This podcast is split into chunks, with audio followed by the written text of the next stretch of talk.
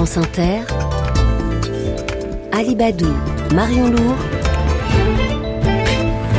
le 6-9. 6h20, le premier invité de la matinale avec vous, Marion. Et aujourd'hui se tient le sommet francophone de la migraine, un événement qui a lieu sur Internet. La migraine, c'est loin d'être anecdotique. 15% hein. de la population en souffrirait. Et pour en parler, nous sommes avec Cédric Gaulion, docteur euh, neurologue au CHU de Toulouse. Bonjour. Bonjour. Euh, la migraine, quand on dit migraine, on ne parle pas seulement d'un mal de tête. Non, absolument. Alors, le mal de tête fait partie de la crise de migraine. Mais en réalité, déjà pendant la crise de migraine, il y a bien d'autres symptômes qui, qui, apparaissent. Il y a par exemple une gêne au bruit, une gêne à la lumière, ce qu'on appelle une photophobie, une phonophobie, des nausées, des vomissements, et puis euh, les patients peuvent avoir des troubles de la concentration, une raideur cervicale, euh, et puis même tous ces autres symptômes qui vont au-delà du mal de tête peuvent commencer bien avant la crise de migraine, parfois plusieurs heures, voire plusieurs jours avant la crise de migraine. Donc il y a effectivement au centre de la crise de migraine un mal de tête qui a d'ailleurs ses caractéristiques typiques, qui n'est pas n'importe quel mal de tête, mm. et il y a ensuite tout un tas d'autres symptômes qui l'accompagnent. Et on ne peut pas en guérir de la migraine? Alors on ne peut pas dire qu'on peut en guérir, puisque en fait la migraine repose sur un terrain de susceptibilité génétique. C'est-à-dire qu'on a aujourd'hui déterminé à peu près 180 gènes sur lesquels il y a des variations. Et euh, chaque variation euh, est inoffensive, si je puis dire, mais le cumul de toutes ces variations conduit à un terrain qui prédispose à la migraine. Alors aujourd'hui, on ne sait pas modifier ce terrain-là. Donc on ne peut pas dire qu'on puisse éradiquer totalement la migraine et en guérir. En revanche, on peut la traiter, la soigner, la soulager. On voilà. peut arrêter les crises et les prévenir. Voilà, il existe des médicaments pour diminuer les symptômes. Il existe aussi des traitements de fond qui en fait sont souvent des, médicaments euh, destinés à autre chose, par exemple des antidépresseurs, euh, des antihypertenseurs qui sont détournés. On progresse sur ce chapitre-là oui, vous avez tout à fait raison. Il y a plusieurs. Euh, euh, la manière un peu classique de traiter la migraine, c'est d'utiliser d'autres médicaments qui sont détournés de leur usage parce qu'on s'est rendu compte euh, par l'expérience et puis ensuite par des études qui l'ont confirmé qu'ils permettent de réduire la fréquence des migraines. C'est le cas de certains antihypertenseurs, de certains antidépresseurs ou de certains antiépileptiques. Mais tous ces médicaments sont aussi assortis euh, d'effets indésirables qui les rendent parfois euh, intolérables pour les patients et, euh, et finalement parfois le, traitement est pire que le mal, c'est-à-dire que s'ils supportent plus mal le traitement que la migraine, c'est un échec de prise en charge et on voit que la plupart des patients, deux tiers des patients arrêtent leur traitement au bout de six mois. On parle de quels effets indésirables, Cédric Gaulion?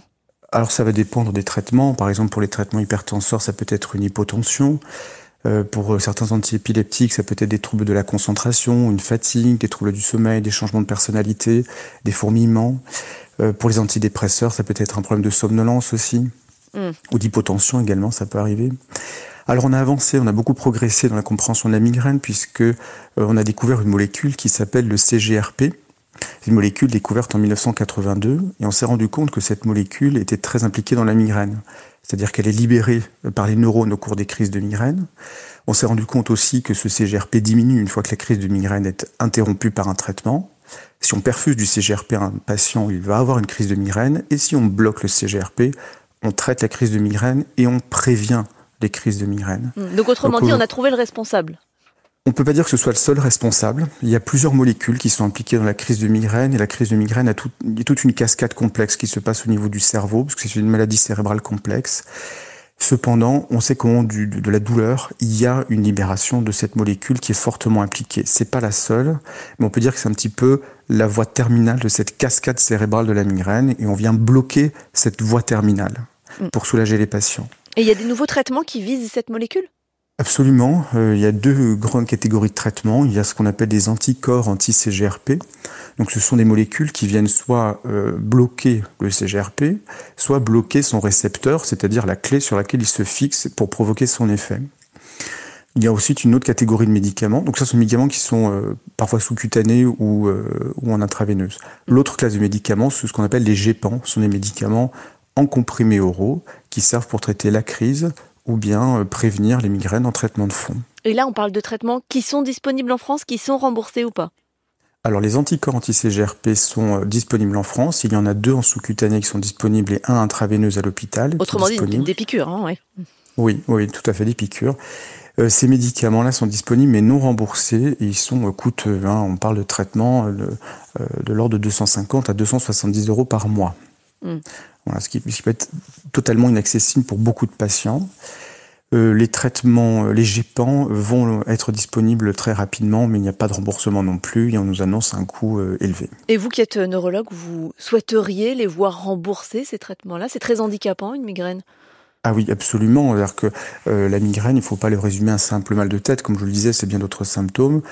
Un patient qui va avoir une crise de migraine une fois par an, qu'il arrive à traiter facilement avec son traitement de crise, c'est pas un problème. Mais un patient qui a mal à la tête tous les jours, qui a une crise de migraine un jour sur deux, qui n'arrive pas à aller au travail, qui n'arrive pas à accomplir euh, ses obligations euh, personnelles, familiales, c'est une vie qui est gâchée. D'ailleurs, l'OMS reconnaît la migraine comme la deuxième cause de handicap en termes de nombre vécu, en termes de nombre d'années vécues avec la pathologie.